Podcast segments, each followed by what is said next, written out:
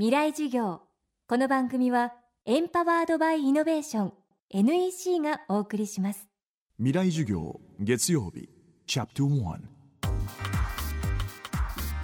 未来授業。今週はこの秋全国3都市で開催した公開授業の模様をお届けします。テーマは明日の日本人たちへ日本の転換点未来をつくる。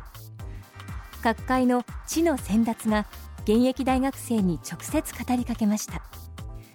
今週は建築家安藤忠雄さんの講義です。日本はもとより海外でも数々の建築作品を手掛け常に世界の注目を集める世界的な建築家安藤さんが今回掲げたテーマは生きる力。講義は冒頭から直前にあったスプツニコさんの考えを真っ向から否定して始まりました。初日のキーワードは日本人がまず学ぶべきこと。こんにちは。若い人ばっかりで今日はいいなと思います。いつも講演会してると大体まあ60歳前後の人ばっかりなんで話が未来に向けて話をしても未来のない人に話するのは大変大変なもんですから今日はいいなと思ってますので、まあ、しっかりやりたいと思います。先ほどあのお話があったそうですがゆとり世代万歳という私はゆとり世代はダメやという話をしたいと思ってますがあの私はあのそういう建築の設計しながらですね実はあの大学の教育受けてないんです。でまた建築の専門教育も受けてないんです。どうして建築家になったんやとこう言われるんですけどもやっぱり自分これから皆さん方自分の道は自分で考えていかないかんと。いう時代になってまして私は家が貧しかったというのもあります。もちろん学力も低かったというのもありますが大学の教育行けなかったんで。で私はどういう方法を考えたかと言いますとまず日本一周の旅行をします。20代の初めに。日本を見たいと。よくあのこの頃よくあの英語できなかったらいかんと言いますよね。世界見なければいけない。けどやっぱ日本人は日本を勉強せないかんと。私は思うんです。この間もテレビ見てましたらマレーシアでお母さん3歳と5歳の子供を連れてマレーシアで住んでいると。でお父さんは日本で働いてると。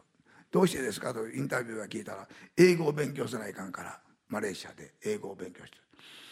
そんな勉強する間に日本語を勉強した方がいいんじゃないかと私は思いましたけどもその子供の家は家の中では英語しか喋らないという家でしてかわいそうに子供が3歳の子供がリンゴを見て子供が apple 言うとんですね。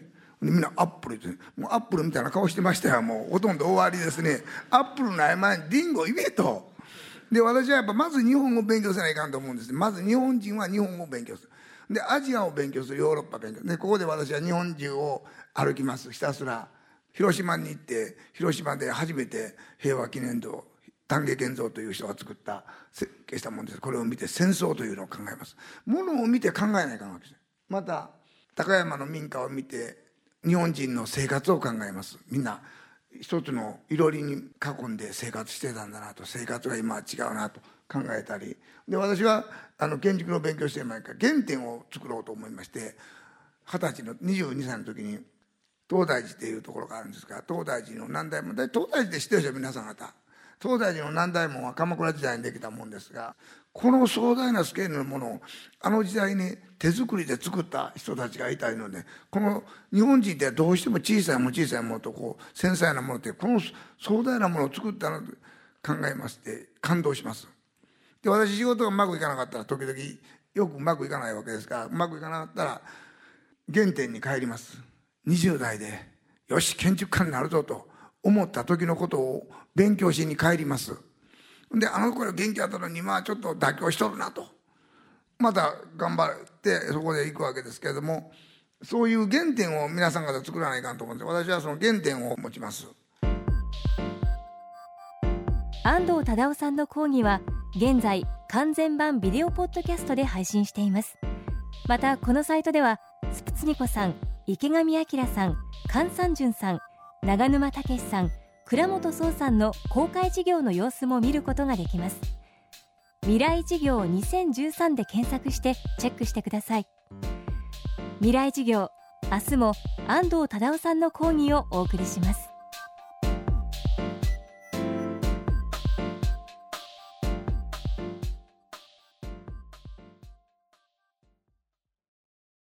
なぜ宇宙を目指すのか。ある宇宙飛行士は言った。それは地球を見るためだ。宇宙から地球を観測し地球の今を知り未来へつなぐ。NEC は約60年にわたり培った宇宙技術で地球の未来を支えます。NEC 未来事業。この番組はエンパワードバイイノベーション。NEC がお送りしました